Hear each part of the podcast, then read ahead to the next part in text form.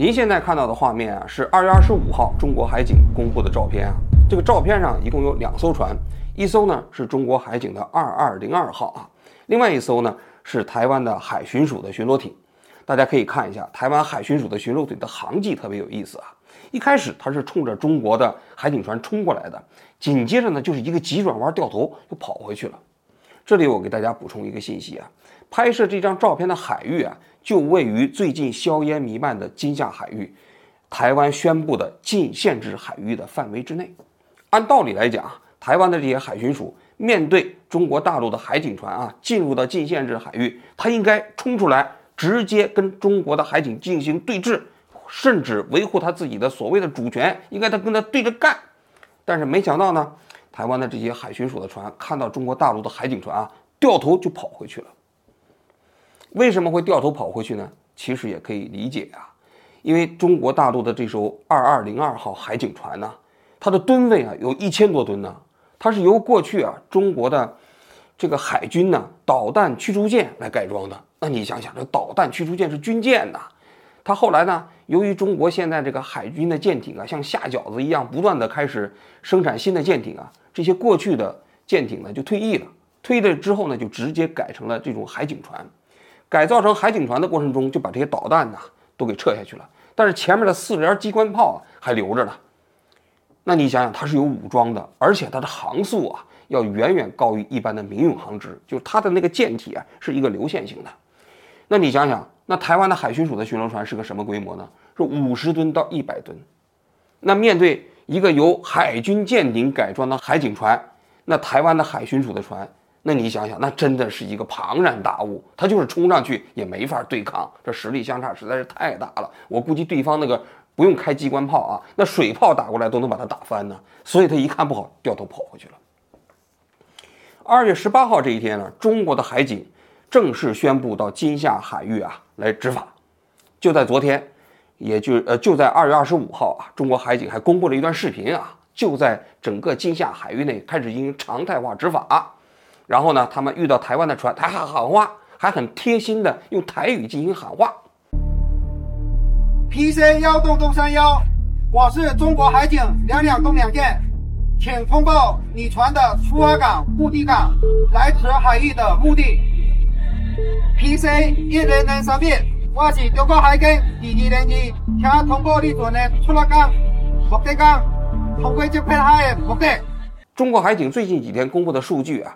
他们实际上已经完全无视台湾所谓的禁限制海域了，也就是在金门、马祖地区画的啊。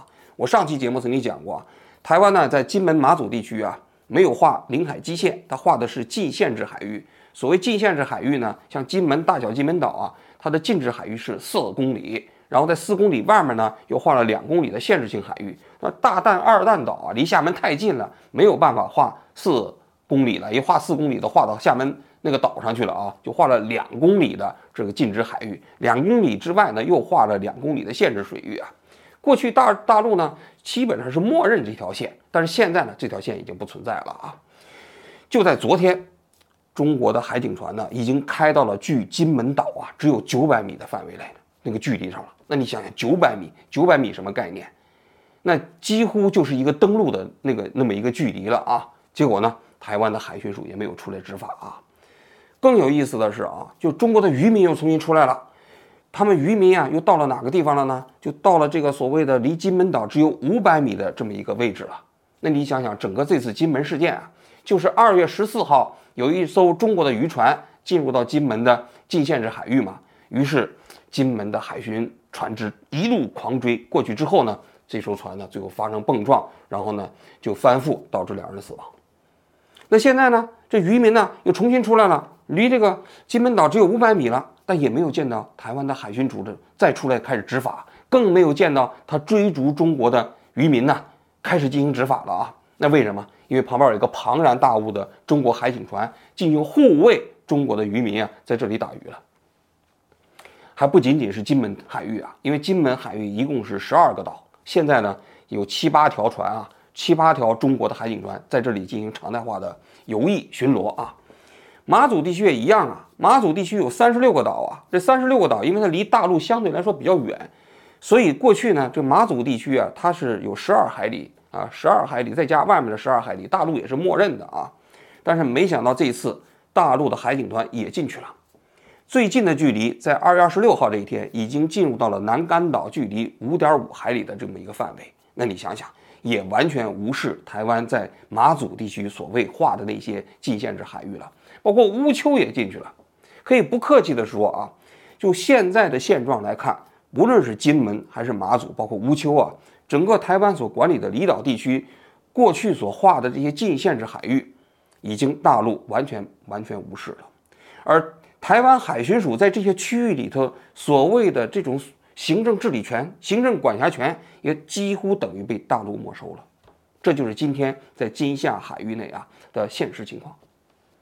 而基于啊大陆海警跟台湾海巡之间不对称、严重不对称的实力啊，台湾的海巡署实际上是没有任何办法的。今天啊，我们就今接接着来讲一讲金门事件的后续啊。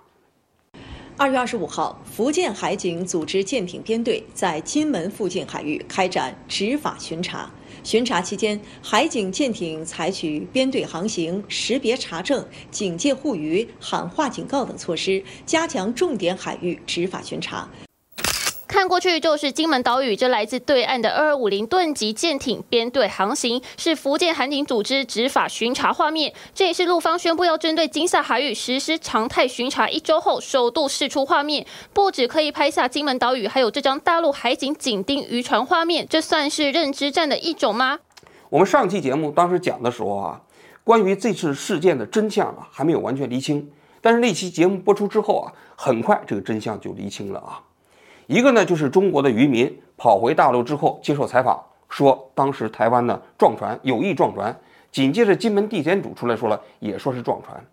那么在二月二十二号这一天，台湾的海巡署啊就专门搞了一个新闻发布会，这个新闻发布会就承认他撞船了。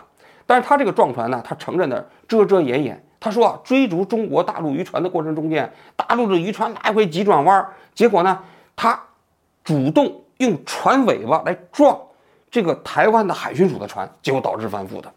那意思就是说，即便是我撞了你，其实也是你撞了我。这个东西呢，不是我主动撞你，是你主动撞我，所以你倒霉，你翻覆了。结果没想到，二月二十三号这一天呢，这个台湾海巡署搞的这个新闻发布会公布的内容啊，立刻就被打脸了。这原因是怎么回事呢？就是这个海巡署内部有一个吹哨人。他把关键的信息啊透露给了国民党的一个立委，叫做徐巧芯。这徐巧芯是这一次啊刚刚当选当选台湾立法委员的，原先是台北市的议员啊。包括前一段时间我不在台湾的时候被民进党政府封杀了吗？他还专门出来说，其实说民进党政府处理的适当啊。辗转的哈，我们得到了来自吹哨者第一时间所提供的这个当时海巡第一时间写下来的报告啊，在我的手上。那是一份相当详细的报告，所以我想我们海巡基层的同仁可以说是非常的认真，在事发之后就呃跟上级报告的时候，把整个过程讲得清清楚楚。但是我们到现在，我们的海巡署的高层却只给我们片面的资讯，不愿意将事实公诸于世，引发了更多的问题。所以，我们今天就要来揭露。海巡署第一时间所写的详细的报告，以及后续跟海巡署昨天记者会里面不一样的部分。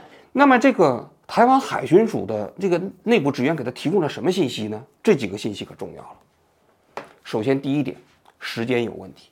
就台湾海巡署啊，在二月二十二号这一天公布的新闻发布会里头讲的啊，说撞船的时间也包括救人的时间是二月十四号。中午的一点十分，结果没想到呢，人家内部爆料人公布的时间呢是十三点四十五分，并不是一点十分，这是一个非常重要的区别，时间差了三十五分钟啊。那么这个时间点差了三十五分钟去哪儿去了呢？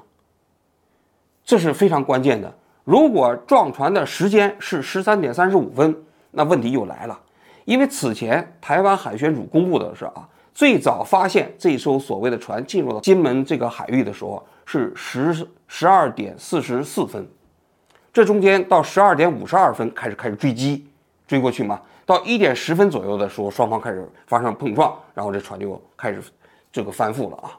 那问题来了，如果要是十二点四十五分钟才开始碰撞，才开始下水救人的话，那么你想想，此前台湾海巡署说的那些话是不是假的？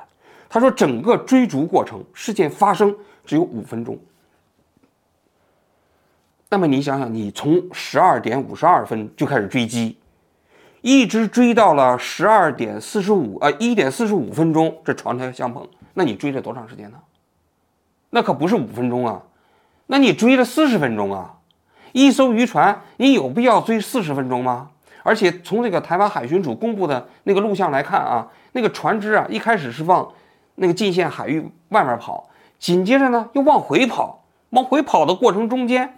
其实最后碰撞翻覆了，而且现在这个航迹图也其实也令人狐疑。如果中间追逐的时间是半个小时，那也不不可能只是这样的一个航迹图啊。所以这个里头就说明海巡署在撒谎，他的信息肯定是不对的。后来事后他们又出来解释了，他说：“哎呀，我们搞错了，搞错什么呢？”他说：“实际上，因为当时救人呢时间没看准，不是十一点十分，就是十一点四十五分，当时发生碰撞的。那就像我说的。”那此前的半个小时到底哪儿去了？这个时间，这第一点。第二点，救人的时间，他们当时啊把这船撞翻了之后，就所谓的就下去救人嘛。说一开始救了三个人，这三个人中间有一个人呢上来就没气儿了，就没有生命体征了。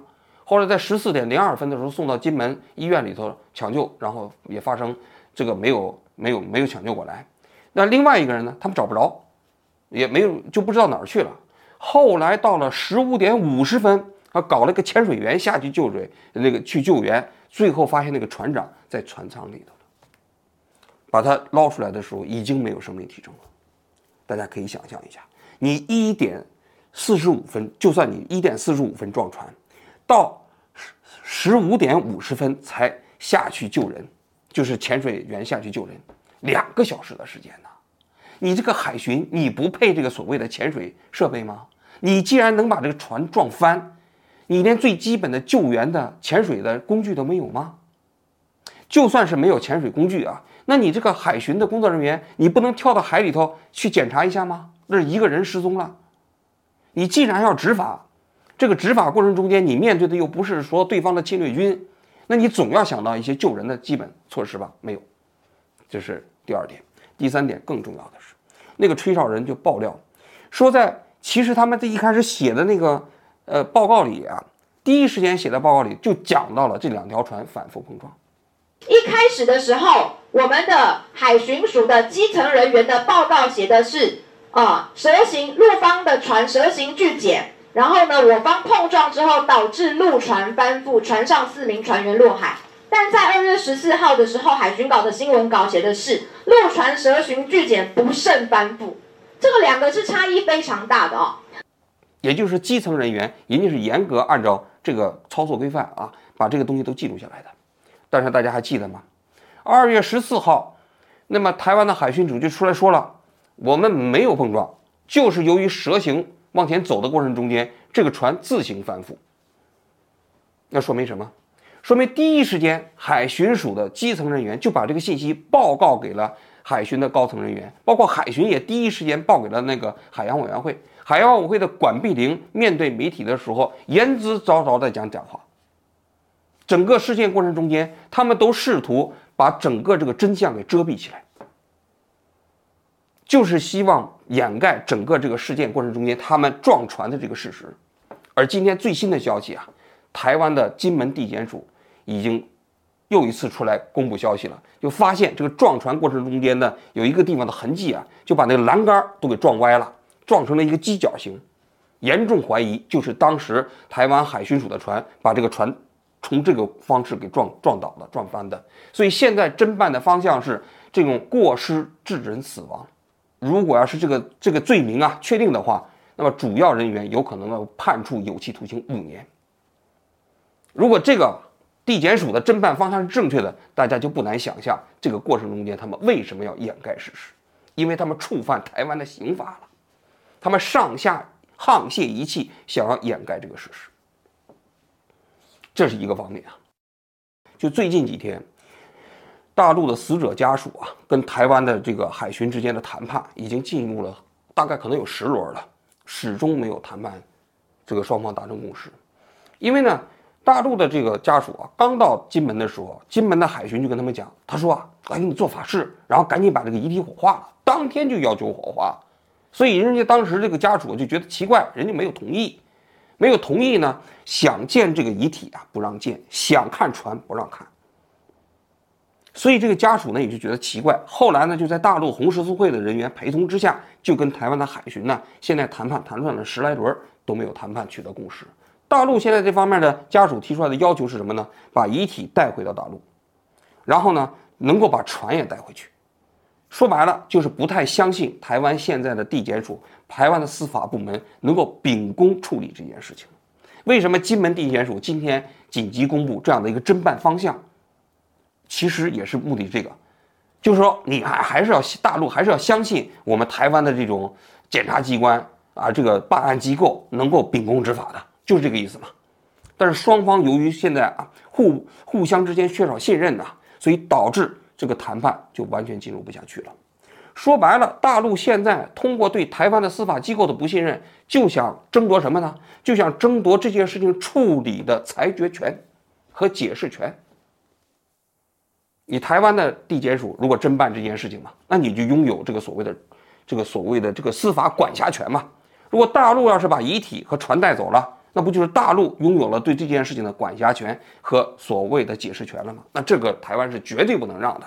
所以现在台湾就跟大陆讲，他说我们现在已经进入到了司法程序，请你们尊重台湾的司法。那大陆就说你们台湾的司法能秉公处理这件事情吗？所以大陆当时那个有那个红十字会那个人也提了几点这种所谓的疑问，说第一个疑问，这些渔民的家属到了台湾以后，你不让人家去见遗体，你要着急火化。第二，那大陆当时不是有两个幸存的渔民吗？这幸存的渔民，那遇难者的家属到了金门以后啊，想要见这两个人，不让见，正正好把日期岔开了，把那两个人送回到大陆去了，怀疑你其实有意这么安排的。第三个方面就是这些家属想要看船，不让看，大家就觉得大陆这方面就觉得这个整个这事情都不正常，于是就提出了这么几点：说第一要真相，第二呢就追责，第三要道歉，第四要赔偿。这四个点要求，从我个人角度来讲，其实大陆这次提出来这个四点要求啊不过分，因为台湾这一次处理这几这一件事情的种种措施啊，我个人觉得角度来讲呢，其实确确实实在道德上是失分的，是站不住脚的。只要现在的政府提出所谓的船只碰撞相关的检验，好，那其实就非常的清楚，为什么到现在还要拖延时间呢？还有包含是到底过程当中有没有使用枪械，然后过程当中大家双双边的对话，第一时间应该海巡就已经向上呈报了。你们的通联里面说了什么？为什么现在海巡只公布在翻船前的？那翻船后的多次通联记录是否可以公开？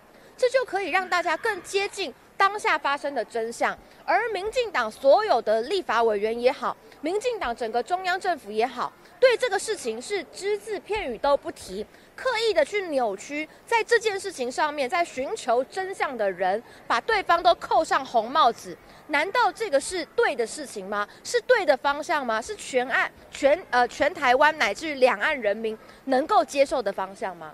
整个事件的发展呢，到今天为止啊，应该说还远远没有结束啊。金门事件啊，可能要比很多人想象的要严重的多。在我看来啊，这件事情啊，现在大陆和台湾双方的这样的一个互相算计，到底是怎么回事呢？我的理解是这样的啊，台湾呢在处理这件事情的时候，陆委会第一时间就出来说，两岸之间互不隶属。蔡英文政府呢，自从上台之后啊，也在反复讲两岸之间互不隶属啊，也就是说不承认九二共识嘛。那么于是两岸之间协商的大门呢，就算关闭了。过去八年都如此，但是金门事件啊。其实啊，提出了一个非常重要的契机，就是大陆要打破台湾所谓的互不隶属的这样的一个现实。因为互不隶属啊，有两层含义。第一层含义就是现实情况我们互不隶属，对吧？就是我现在的治理区域跟你的治治理区域是互不隶属的。第二层含义就是法理上，法理上的互不隶属就是说，现在台湾认为，我台湾管辖的区域跟你大陆管辖的区域在法理上本身就互不隶属，那就是独立了嘛，就是台独嘛，大陆认为的台独嘛。但是金门事件提供了一个什么契机呢？大陆就是说要打破互不隶属。现在为什么大陆的这些海海警船、海监船要进入到金厦海域的所谓的禁止限制区去巡航？那就是说，你不是说互不隶属吗？但是你看看，我现在都进到你的禁止和限制海域里头了。没有互不隶属，是互相隶属。你的海域都归我管，然后呢，你来主张不主张你的治权？你如果主张你的治权，那双方就是互相隶属，就是从法理上来讲，呃，大陆的这个海域也归台湾管，然后呢，台湾这个海域呢也归大陆管，这就叫互互相隶属了嘛，也就是打破了事实上所谓的互不隶属，这是大陆的一个非常重要的目标。这一次啊，那么事实上这一点也基本做到了，但是台湾的困境是什么呢？面对大陆海警船的亲门踏户，你要争取不争取你的行政管辖权？这个行政管辖权，说句心里话，靠实力是没有办法争取的，因为你台湾的海巡现在的实力跟大陆的海警完全不在同一个水平线上，你怎么来维护呢？那么说白了，你就只能通过谈判，因为过去啊几十年台湾的禁限制海域啊那条线之所以大陆默认，是因为两岸之间有善意的互动，大陆呢也愿意默认台湾的所谓的禁限制海域。所以现在大陆等于以战破和，以战破谈。你要想重新获得禁限制海域，你就得跟我谈，因为你打肯定打不过，对抗你不是对手，那怎么办？你就得跟我谈。要跟我谈的话，就得承认九二共识，否则的话，我不会跟你谈。这就是现在台湾面临的困境。你要想重新获得海上的行政管辖权，你就必须跟大陆谈才能获得。否则的话，整个金门、马祖离岛地区的这些海上的这些所谓的行政管辖权，有可能会通通被大陆没收。但是这一点带来一个非常大的问题啊！如果你连治理权都没有了，你怎么谈自己是一个所谓的主权独立的国家呢？任何一个主权独立的国家都有领海，都有海上管辖权。如果你海上管辖权都没有了，怎么会把自己塑造成一个国家呢？这是第一点。更重要的，你不要认为金门、厦门和马祖这个区域如此，台湾没事儿。如果你这种现象你置之不理的话，也许大陆过几天会到澎湖。你澎湖不是有二十四海里吗？那么大陆的海警船、海监船有可能会进入到二十四海里的台湾的管辖范围，你管不管？你管？你台湾的海监船？海海巡船，你跟大陆的海警船是一个水平上吗？很难对，很难对抗吧。那么你你如果要是在放弃澎湖的这个海上管辖权，那你想想，台湾本岛的这个领海基线是不是也岌岌可危呀？这是非常重要的一点。第二点，大陆为什么要在金门这个区域啊反复制造所谓的互相隶属的这样的一个现状，就是向国际社会提议提醒。你不要认为大陆和台湾之间就是两个独立的、互不隶属的政治实体，不是？你看到了吗？金门这个地方，我们的所谓的行政管辖权是互相隶属的，这是全部内海化的，这都是我的内海。就看你台湾这个地方有个岛，你主张不主张？你主张的话就是互相隶属，你不主张就全是我的。那么这种所谓的事实上的主权互相的叠加，就会给国际社会造成一个印象。这两个政治实体啊，还真就不是互不隶属，至少在行政管辖权上，它是交叉的、重叠的、冲突的。那这个对台湾所谓的互不隶属的这样的一种描述，就是一个非常重要的这么的一个打击。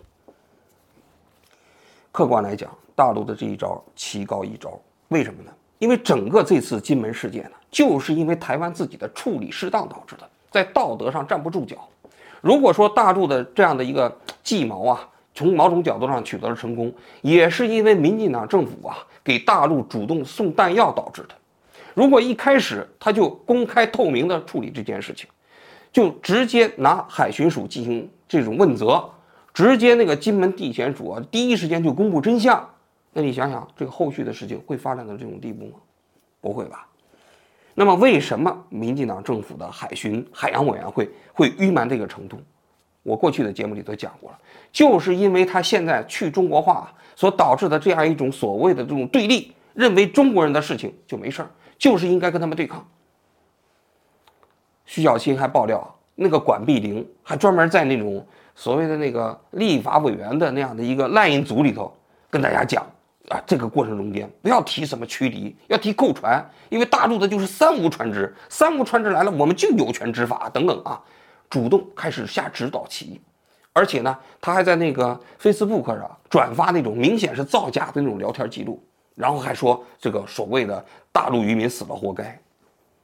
那你通过这些民进党官员的这样的一种所谓面对媒体的态度，你可以看出来啊，就是这样一种怎么说对大陆深深敌意的官员说，这种这种状态啊，使得他们在面对处理大陆问题的时候丧失了最基本的判断力。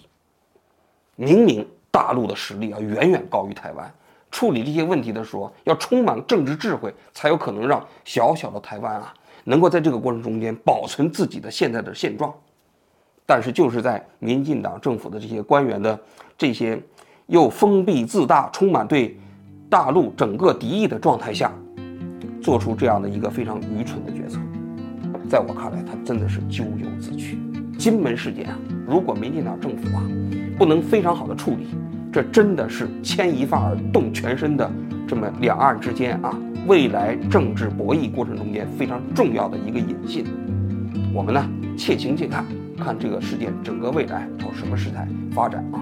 好，我今天就讲我们到现在，我们的海巡署的高层却只给我们片面的资讯，不愿意将事实公诸于世，引发了更多的问题。